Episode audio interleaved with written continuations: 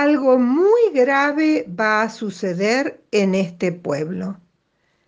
Imagínese usted un pueblo muy pequeño donde hay una señora vieja que tiene dos hijos, uno de 17 y una hija de 14.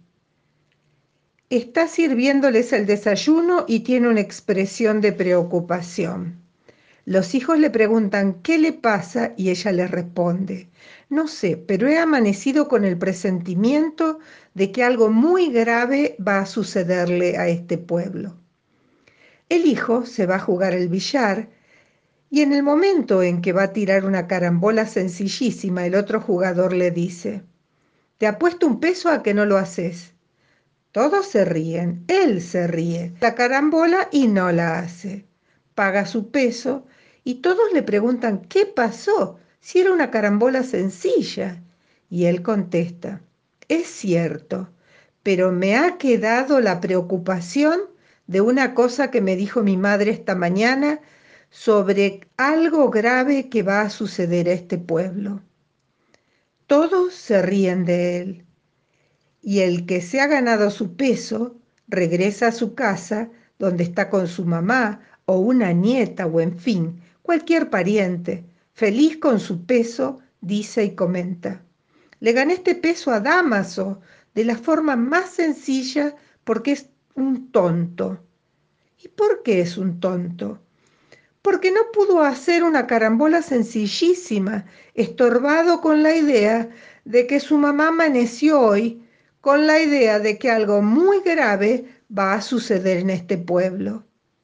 Y su madre le dice, no te burles de los presentimientos de los viejos, porque a veces salen. Un pariente oye esto y va a comprar carne. Ella le dice al carnicero, deme un kilo de carne. Y en el momento que le está cortando le dice, mejor córteme dos, porque andan diciendo que algo grave va a pasar y lo mejor es estar preparado. El carnicero despacha su carne y cuando llega otra señora a comprar su kilo de carne, le dice, mejor lleve dos porque hasta aquí llega la gente diciendo que algo muy grave va a pasar y se están preparando y comprando cosas. Entonces la vieja responde, tengo varios hijos, mejor deme cuatro. Se lleva los cuatro kilos y para no hacer largo el cuento, diré que el carnicero en media hora agota la carne, mata otra vaca, se vende toda y se va esparciendo el rumor. Llega el momento en que todo el mundo en el pueblo está esperando que pase algo. Se paralizan las actividades y de pronto a las dos de la tarde alguien dice, ¿se ha dado cuenta del calor que está haciendo? Pero si en este pueblo siempre ha hecho calor. Tanto calor que es un pueblo donde los músicos tenían instrumentos remendados con brea y tocaban siempre a la sombra, porque si tocaban al sol se les caía a pedazos.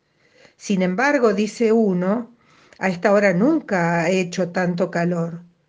Pero a las dos de la tarde es cuando hace más calor, sí, pero de no tanto calor como ahora al pueblo desierto, a la plaza desierta.